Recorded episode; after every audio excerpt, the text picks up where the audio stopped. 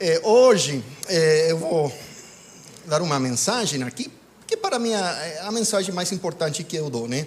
Vocês me conhecem, eu gosto de ativar em cura, ativar palavra profética, os dons do Espírito, esse tipo de coisa, eu gosto de evangelismo.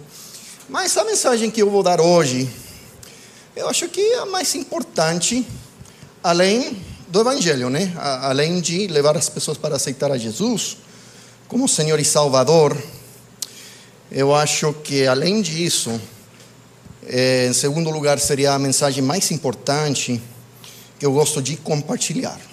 Então, o tema que eu vou dar hoje é como ter uma vida dinâmica de oração. Por quê? Porque tudo que fazemos no reino depende disso, né? Oração, nosso alicerce, nosso relacionamento com Deus é o mais importante que podemos ter. Quantos concordam? É, então quero falar um pouco sobre isso e também falar é, meu caminhar de oração e como é, o que significa para mim a, as coisas que eu tenho vivido. É, porque uma coisa ler a Bíblia e receber aqui, né? É outra coisa viver a Bíblia, viver os conceitos então, quando recebemos informação, informação não, não é suficiente. Quando está aqui informação, mas quando começamos a fazer, é quando a informação vai para o coração. E a palavra de Deus no coração não é informação, chama-se de fé. Digam fé. fé.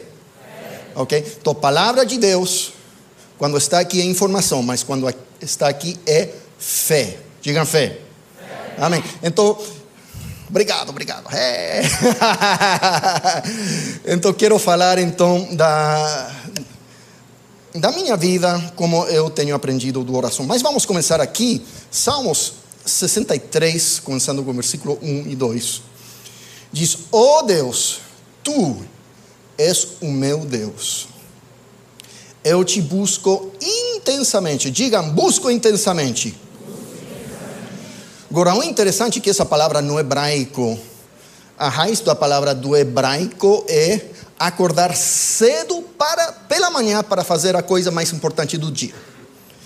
Isso é interessante, buscar intensamente essa raiz no hebraico, levantar cedo para fazer a coisa mais importante do dia. E a imagem que projeta sobre nossa búsqueda para Deus, que é importante fazer o mais importante, primeira coisa em nosso dia, e isso já coloca a direção para o dia. Digam, busco intensamente.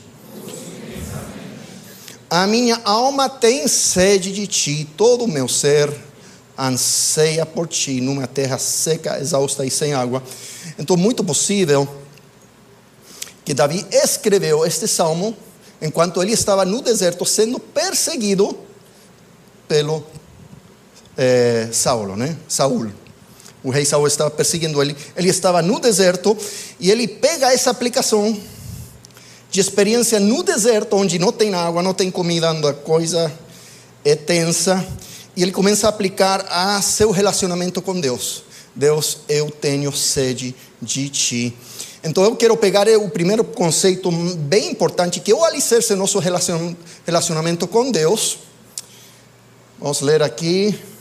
Número um, muita fome e sede de Deus. Digam, muita fome, muita fome. E, sede de Deus. E gente, esse nosso alicerce para nosso relacionamento com Deus. Oh! Ai, ai, ai. Quem gosta de comer, não levante a mão.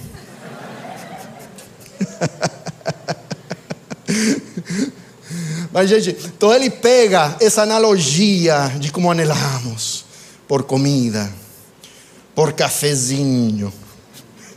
Como anelamos. Esse anelo né, que, que nosso corpo quer. Oh, anseio, obrigado, hum, meu amor. Ela corrige. De vez em quando sai inglês, sai espanhol. Não é português. Ok, vamos colocar o português. Agora, quem de vocês gosta de rodízio? Oh! E alguns estão mentindo. Não levantaram a mão. Quem já foi ao rodízio? Agora, tem diferentes tipos de rodízio, né? Tem de é, churrasco, tem de sushi, tem de pizza. Agora,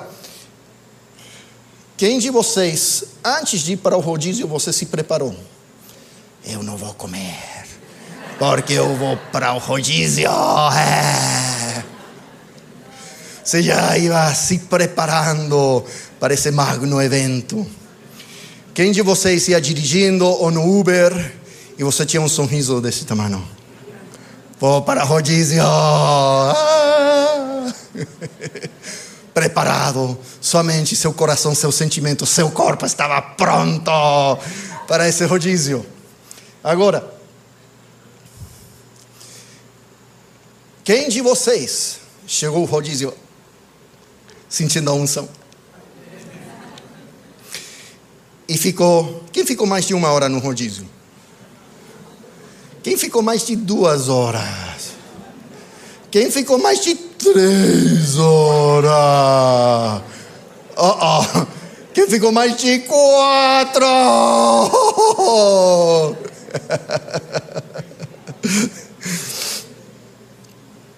Agora é interessante que aconteceu muito comigo, acho que não aconteceu com você, mas eu chego, vamos comer, é, preparado, espírito, alma e corpo. Então começou a comer, assim um sorriso. Depois de duas horas, o sorriso não é tão grande. Depois de duas, três horas eu estou. Pequei. Pequei. Então, quando você chegou, esse churrasco parecia um deleite, ou pizza ou sushi. Mas duas ou três horas depois, você olhava para essa mesma carne e você dizia: Por quê? Porque você está cheio. Você já não tinha fome. Você já comeu à vontade, já estava cheio e não tinha lugar para mais comida. Agora é interessante essa analogia, porque isso aplica no espiritual. Para ter fome e sede de Deus, temos que nos preparar. Quando preenchemos e comemos as coisas do mundo, às vezes, não tem espaço suficiente para as coisas de Deus. Eu já estou cheio e não tenho vontade, não tenho fome, fome e sede das coisas de Deus.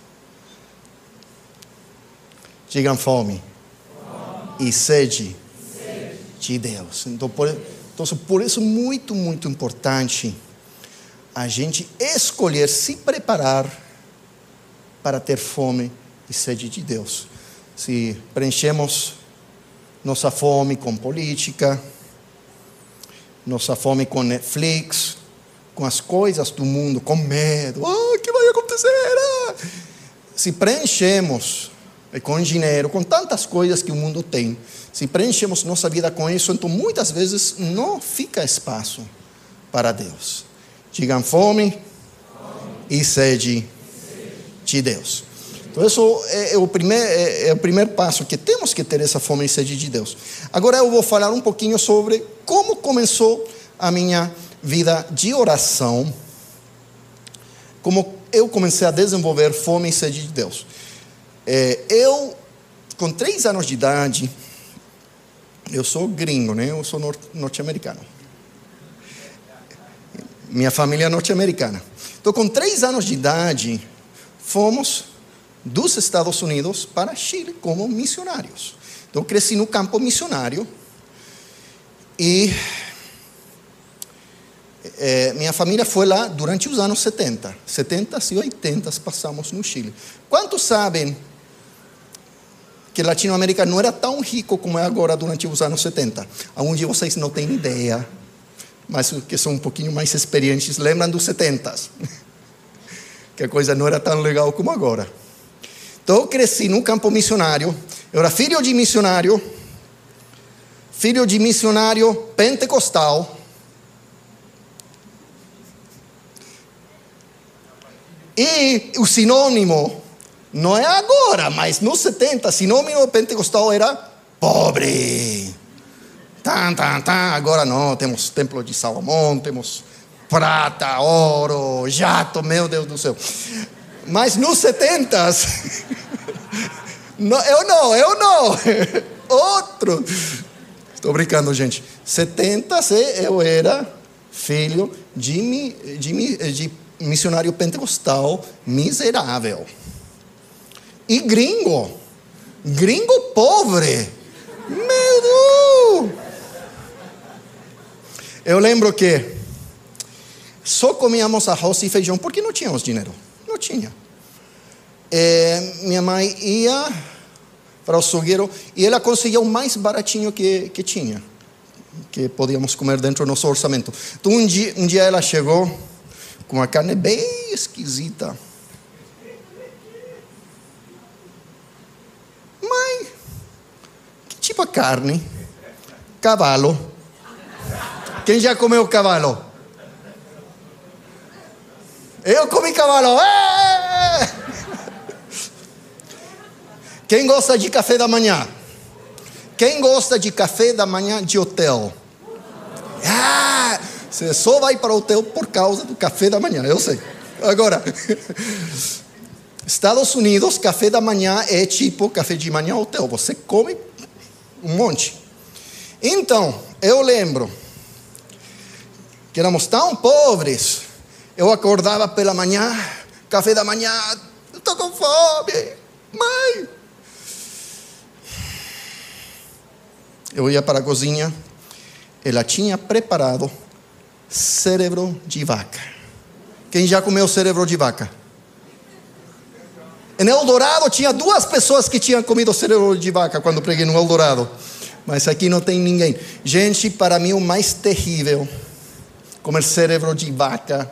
Eu veia isso, não. Eu tinha que pegar ketchup, colocar um monte de ketchup para disfarçar aquele sabor terrível Agora, então aí estamos, missionários pentecostais miseráveis, pregando a palavra de Deus. E o pior é que tinha outros missionários americanos, norte-americanos, que eram batistas. Agora, a igreja batista cuida dos seus missionários. Então veia os outros gringos da minha idade com Atari. Ninguém sabe o que é Atari, gente.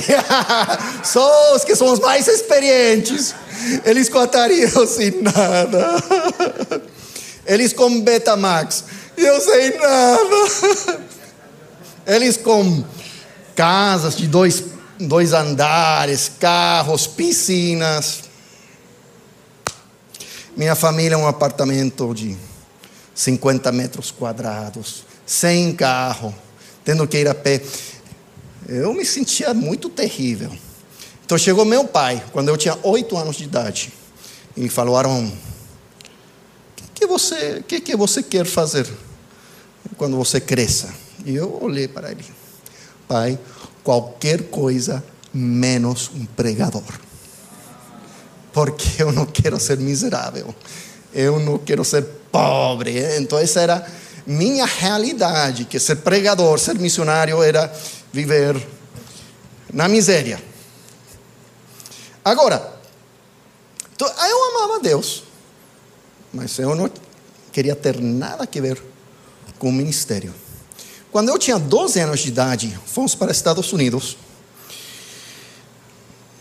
e é, para a cidade, é uma cidade de duas mil pessoas em Califórnia cidade da minha mãe. Cidade pequenina, pequenina. Fomos lá enquanto meu pai viajava e levantava fundos missionários para voltar para o campo missionário. Eu cheguei lá, eu não queria sair, sair dos Estados Unidos, eu não queria voltar para o campo missionário. Mas começamos a ser uma igreja pequenina, Assembleia de Deus. Eu comecei a participar com os adolescentes. E o pastor de, de adolescentes começou a pregar sobre eh, quando Jesus estava em Getsemane, né? Ele estava aí com os discípulos e falou: discípulos, vocês podem orar comigo uma hora. E ele disse: Ok, vamos orar. Jesus ia, orava, orava uma hora, voltava, e o que estavam fazendo os discípulos? Discípulos, podem orar mais uma hora comigo. Ok, Jesus, ok. Ele ia orar, voltava, o que estavam fazendo?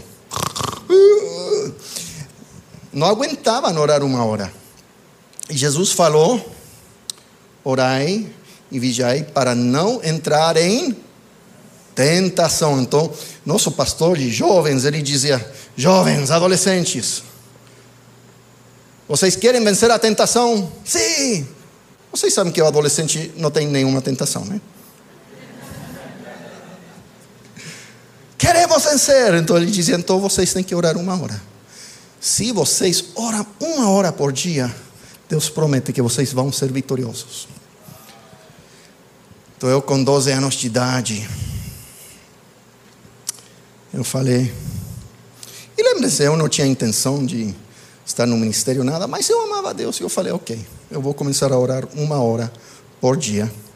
Então eu fui para o pastor, nossa pequena igreja pequena, pequenina, lá em Covelo, Califórnia. Eu falei, pastor, posso usar a igreja para começar a orar uma hora por dia? Ele falou, fique à vontade. Então, todo dia, quando eu chegava do colégio, eu ia e começava a orar uma hora por dia. Vamos colocar aqui a foto. Eu fui para Google e achei a igreja onde eu aprendi a orar. Igrejinha, Agora podem ver a foto que está um pouquinho abandonada. É, auditório máximo 60 pessoas. Pequenino, pequenino, pequenino.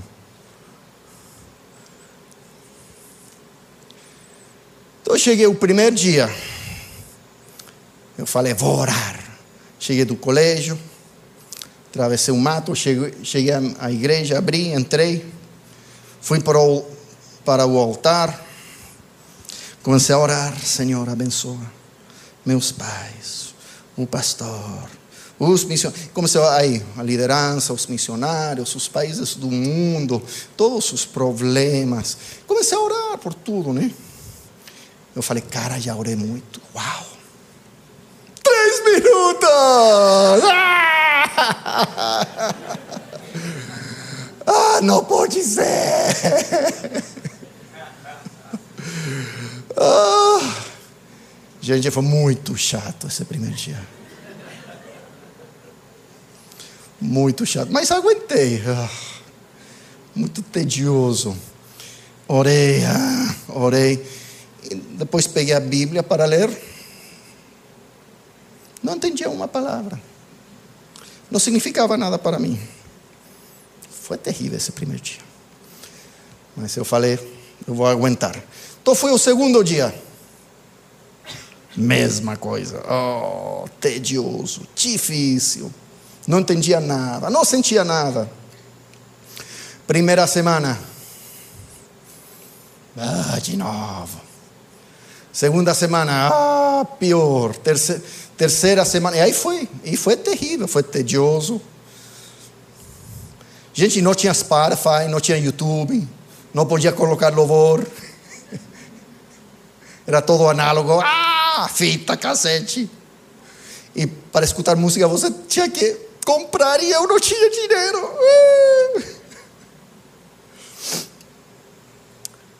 Aguentei, aguentei. Fiz um mês, cinco semanas. E eu lembro como se fosse ontem.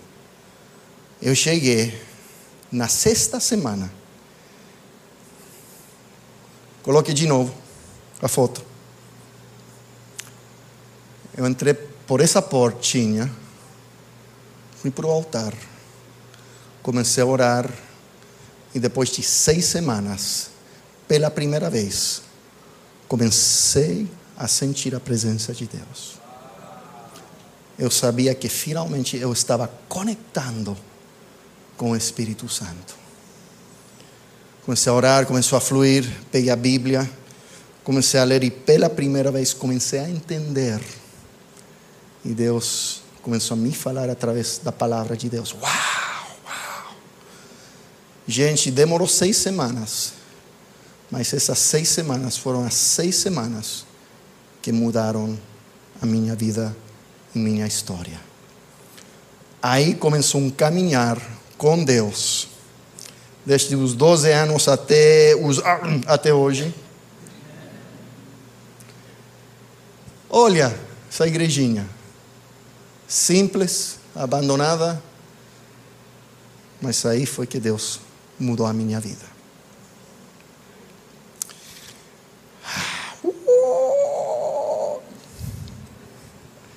Diga muita fome e sede de Deus. Vamos continuar. Vamos ir para o próximo versículo. Tem algum César aqui? Algum César? Vocês sabem que a Bíblia diz que não temos que orar com César, né? É, olha, coloque. Orai sem César. Então, ore com qualquer pessoa menos com César. Estou brincando, gente. Orai sem cessar. Alguns estão dizendo. gente, então, primeiro temos que começar com fome e sede. E o primeiro, a primeira coisa é estabelecer esse tempo onde todo dia estamos orando, todo dia estamos procurando aí desenvolver fome e sede para Deus. Mas aqui vemos outro nível. Ter seu tempo a sós com Deus, os 20 minutos, meia hora, 45 minutos por dia, é só o começo, gente. Não termina aqui. Aqui começamos a ver outro nível. Digam, orai sem cessar. Vamos para o próximo versículo. Diz: orem no Espírito em todas as ocasiões. Digam em todas as ocasiões.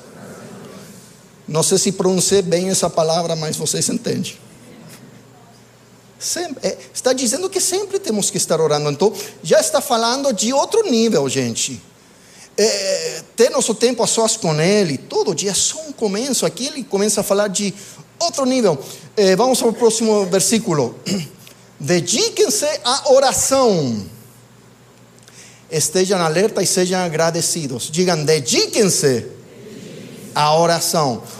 Então aqui vemos algo além do nosso tempo sozinho com Deus, além desses 20 minutos, meia hora, 45 minutos, uma hora por dia, algo além disso. Vamos para número 2. Digam muito tempo com Deus. Não só meia hora, 40 minutos, uma hora por dia, mas muito tempo com Deus. Você vem nessa, vem essa menina? Gente, a gente nunca vai deixar de ser essa menina. Essa menina, chegou o pai, ela foi. Uau! Quem já são pais? Quem já tiveram a experiência que você chega, depois de, de um dia de trabalho, e seu filho ou filha chegam! Quem já teve essa experiência muito, muito legal. É assim que deve ser conosco nosso Pai. Eu tenho quatro, já acabaram comigo muito. Ah! Ainda tem um, o Abraãozinho, que tem 11 anos, que ainda faz isso. Eu amo só que ele já está crescendo. Quando ele desse tamanho era maravilhoso, ele agora está deste tamanho. Já não é tão legal. Mas é legal também. Gente, digam eu sempre vou ser essa menina. Porque quando. Joshua já não faz isso, por quê? Porque o cara é.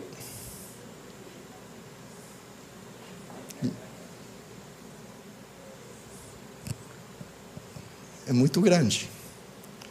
Então, gente, não podemos crescer tanto que não podemos pular sobre nosso Pai espiritual e anelar a presença dele, anelar, anseiar, perdão. Estava saindo espanhol. Ah! Ter esse anseio de estar com Ele. Esse anseio de estar com nosso Pai. Agora, diga muito tempo com Deus. Diga muita fome e sede de Deus. Vamos para, e vou explicar como funciona isso de muito tempo com Deus. Vamos para o próximo slide, por favor. Uau, o que está acontecendo aí? Quem já fez isso alguma vez na sua vida? Mulheres, quem já fez? Homens. Ah, olha, olha. Homem sabe que quanto mais ele faz, melhor o matrimônio, o matrimônio né? o casamento. Agora, por que coloquei isso aí? Porque isso representa como eu implemento esse próximo nível de sempre estar orando, sempre estar na presença de Deus. Agora, eu não lavo tanta louça. Por quê? Porque tenho quatro filhos, eu mando eles fazerem a louça. Mas eu faço de vez em quando. Agora, o que acontece quando eu, eu gosto? Às vezes estou aí pela manhã e vejo que temos louça e eu entro e eu falo, ok, vou fazer a louça. Agora, o que, que acontece quando eu lavo a louça? Eu digo, Alexa, louvor, por favor. Quão lindo esse nome é. E começa a cantar a Alexa. A Alexa canta muito bem, né? Interessante que ela conhece todos os louvores. Eu co... coloco louvor, adoração, começo a lavar, começo a falar em línguas, começo a pensar em Deus, começo a me conectar com Deus. Ontem eu passei várias horas pintando na minha casa. Foi magnífico. Alexa, adoração. Quão lindo esse nome! Ah, glória a Deus. Então foi muito legal. Cada momento que minha mente não está ocupada. É, se estou dirigindo, se vou para o supermercado, tarefa de casa, qualquer momento que não está ocupada a minha mente, Alexa, adoração. E começou a orar em línguas começou a adorar e começou a me conectar. Gente, é maravilhoso estar sempre, sempre conectado com Deus. Se você está sempre conectado com Deus, é maravilhoso. Vocês que já fizeram ativação profética comigo, eu profetizo para Uber, profetizo num restaurante, profetizo eh, no posto de gasolina. Por quê? Porque sempre estou tentando me manter conectado com o Espírito Santo. Gente, uma vida maravilhosa. Amém? Diga muita fome e sede de Deus. Diga muito tempo com Deus. Vamos ler o próximo versículo.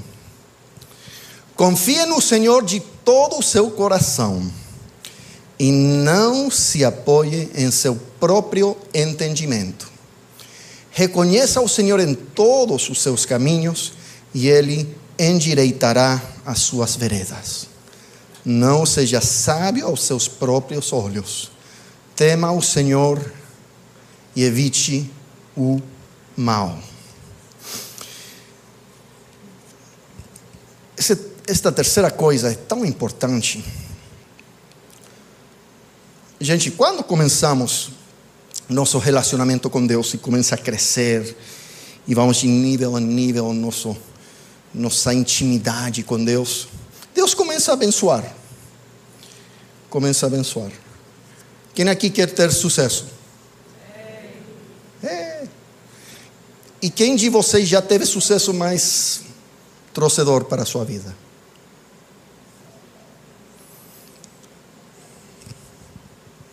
Por quê? Quando temos sucesso e não estamos preparados para o sucesso, traz prejuízo.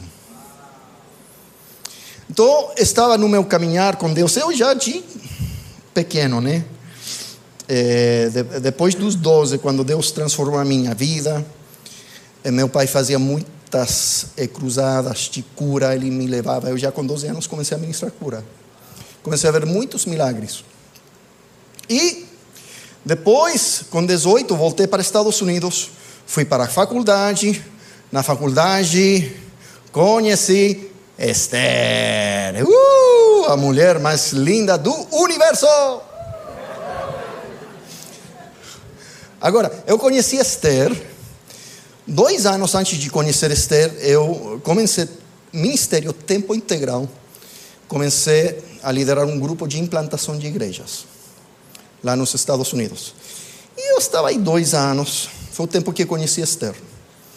Eu conheci Esther dois anos depois que casamos. Mas eu estava aí trabalhando muito, passando muito tempo, muito investimento e não, não estava fluindo muito. Estamos tentando implantar igrejas e não, não, não estava fluindo.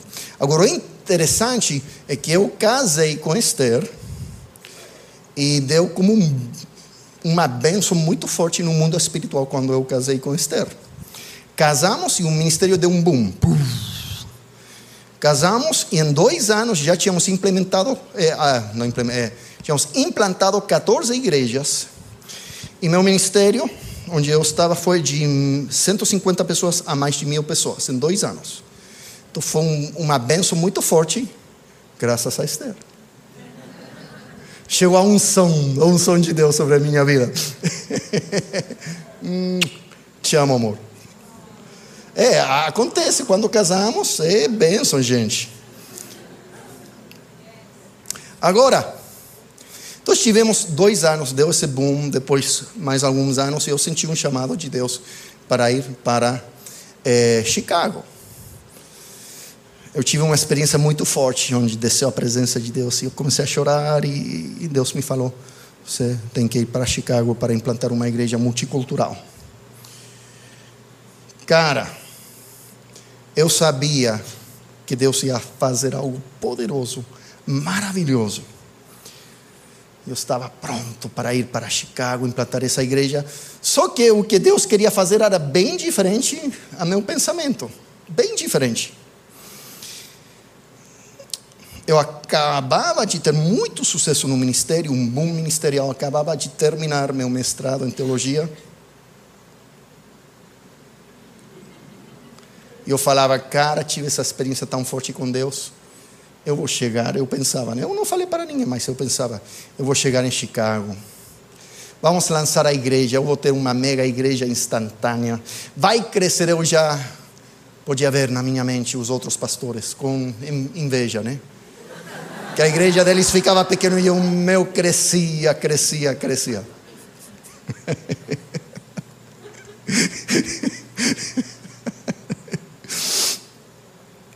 Então chegamos a Chicago e eu comecei a implementar tudo o que eu sabia, minha experiência, minha educação. É, fiz, fizemos ligações para 50 mil pessoas, 50 mil pessoas. Um universo de 300 mostrou interesse, dos 300 peguei 150. 150 chegaram a visitar é, a igreja que estamos tentando implementar. Peguei o pessoal que ficou disso, fizemos um núcleo, né? começamos a treinar é, a estrutura básica que é, louvor e adoração, crianças, atmosfera, etc. Toda essa estrutura para poder lançar a igreja. Já estava tudo pronto. Colocamos data para lançar a igreja. Eu aluguei um cinema, que é muito comum nos Estados Unidos alugar um cinema, um cinema para lançar a igreja. Eu peguei todo o meu salário desse ano. Todo o meu salário investi em marketing, em equipamento para lançar a igreja.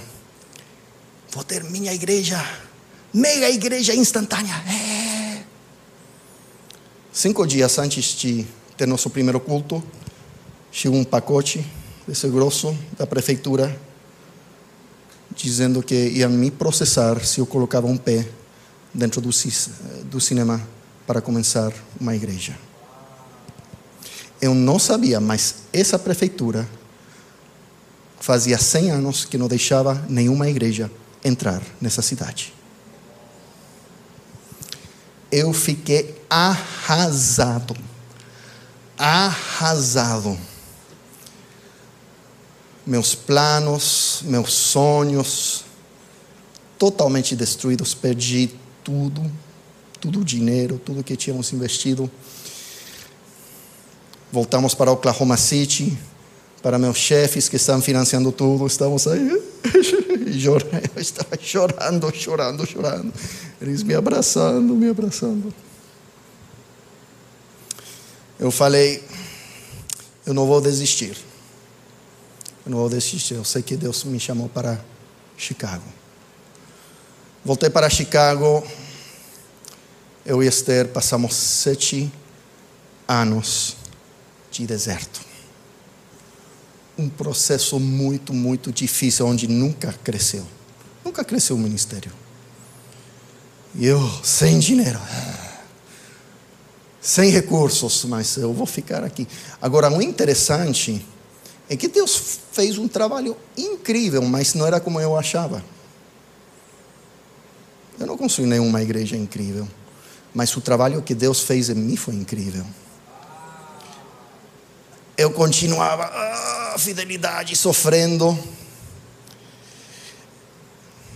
Eu lembro que e, e muita coisa, não posso entrar por causa do tempo, mas eu lembro que tinha minha igrejinha desse tamanho. Eu visitava domingos pela manhã uma igreja, Assembleia de Deus, onde um pastor era bem novinho, amigo meu. Eu ia, durante a, a, a adoração, né? durante a adoração eu chorava, chorava, chorava. Ele chegava, me abraçava e orava por mim. Fiz isso por seis meses. Seis meses, todo domingo chorando, chorando, chorando, porque meus sonhos morreram. Ele me abraçando. Agora, o interessante, eu estava vários anos nesse processo tão difícil. E chegou um dia onde eu percebi algo. Eu percebi, Aaron, você é muito soberbo. E quando eu percebi que eu era soberbo, eu fiquei assustado. Por que fiquei assustado? Porque eu achava que eu era muito humilde. Eu não falava, eu sou humilde, mas eu pensava, cara, Arão, você é humilde, cara, você. Uau, você é um exemplo, cara. Eu não falava, mas eu pensava. Então, quando chegou esse momento, durante esse processo de quebra, onde Deus está me quebrantando, eu percebi que eu era soberbo. Uau! Começou a mudar minha vida, começou a mudar muita coisa. Foi quando vi que eu era soberbo. Vamos para o próximo slide. Eu aprendi isto. Diga muita dependência de Deus. Gente, eu comecei um ministério dependendo de Deus. Sem experiência, novinho, Deus começou a abençoar. Mas quando chegou esse boom de sucesso, eu parei de depender de Deus. Eu comecei a depender da minha pesquisa no mestrado, minha equipe implantou 14 igrejas. Meu ministério deu um boom. Eu parei de depender de Deus. Mas esses sete anos de sofrimento, de chorar, eu e minha esposa choramos muito, né, amor? Comecei a depender mais uma vez, de Deus. Olha aí a foto, a próxima foto. Uau, esse é Chicago. Esse é Chicago. Então, Chicago. Primeira foto que mostrei foi a igrejinha onde comecei, onde aprendi a como orar. Aqui aprendi a como depender de Deus e não de mim mesmo. Vamos para o próximo versículo, estamos terminando aqui. Ora a fé é a certeza daquilo, daquilo que esperamos e a prova das coisas que não vemos. Pois foi por meio dela que os antigos receberam um bom testemunho. Vamos ler juntos essa próxima frase. Sem fé é impossível agradar a Deus. Vamos ler de novo. Sem fé é impossível agradar a Deus. Gente, primeiro estabelecemos nosso tempo de oração. Depois, o próximo nível, uma vida de oração, de consciência com Deus. Depois aprendemos a depender de Deus. E último passo, diga muita fé. Muita fé. Uma vez que aprendemos a depender de Deus e não da nossa carne nossas for forças, aí dá para ter muita fé. Olhem naquela menina. É a mesma menina que estava com o pai. Diga, eu nunca vou deixar de ser aquela menina.